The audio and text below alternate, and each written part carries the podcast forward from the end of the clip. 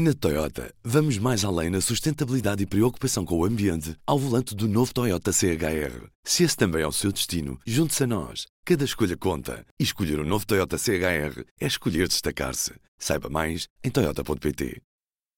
P24, edição de terça-feira, 5 de junho. Apresentamos a nova gama de veículos híbridos plug-in. Uma tecnologia que veio para mudar o futuro. BMW iPerformance.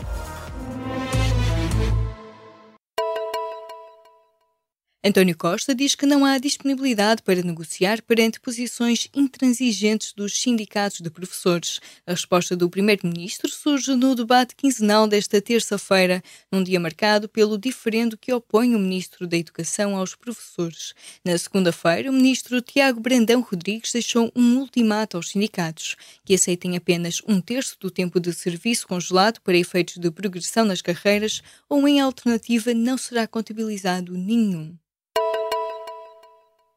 O Ministro da Cultura anunciou nesta terça-feira que vai criar um grupo de trabalho para reformular o atual modelo de apoio às artes. Numa audição parlamentar durante a manhã, Luís Felipe Castro Mendes reconheceu que é preciso afinar a distribuição regional e o calendário dos apoios e também separar claramente programação e criação. O Ministro da Cultura prometeu ainda que o novo modelo de autonomia de gestão para museus, monumentos e sítios arqueológicos vai chegar já no próximo ano. O Tribunal Judicial da Comarca de Lisboa marcou para o dia 27 de setembro o início do julgamento dos 19 militares do Regimento dos Comandos, foram anunciados pelo Ministério Público no caso da morte de dois recrutas em 2016. A informação foi avançada ao público nesta terça-feira por um oficial de Justiça do Tribunal. Para este julgamento, para já, foram agendadas 10 sessões em outubro, 8 em novembro e 3 em dezembro. Os casais de pessoas do mesmo sexo vão ter os mesmos direitos de residência em todos os países da União Europeia, independentemente de reconhecerem ou não as uniões entre pessoas do mesmo sexo, como é o caso de seis Estados-membros. O Tribunal de Justiça da União Europeia apreciou um caso em que um cidadão norte-americano viu negada a autorização de residência na Roménia, país de origem do marido. O casal tinha celebrado o casamento em Bruxelas em 2010. A decisão do tribunal, que deu razão ao casal, permite agora que cônjuges extracomunitários, casados com cidadãos europeus, tenham direito à residência mesmo em países que não reconhecem uniões homossexuais. Depois de ter sido derrubado da presidência do governo espanhol, Mariano Rajoy deixa a presidência do Partido Popular. O anúncio foi feito nesta terça-feira ao Comitê Executivo Nacional do PP. Foi a primeira aparição pública de Rajoy desde que foi destituído na sexta-feira pela moção de censura do líder socialista Pedro Sanches. Antes de anunciar a despedida do partido, Rajoy tinha centrado o discurso nas críticas ao novo governo liderado pelo Partido Socialista Espanhol.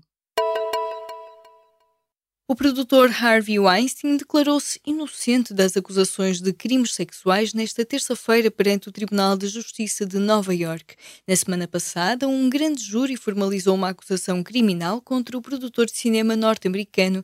As queixosas são duas mulheres, uma que terá sido vítima de violação num quarto de hotel e outra que afirma ter sido forçada a atos sexuais no escritório de Harvey Weinstein.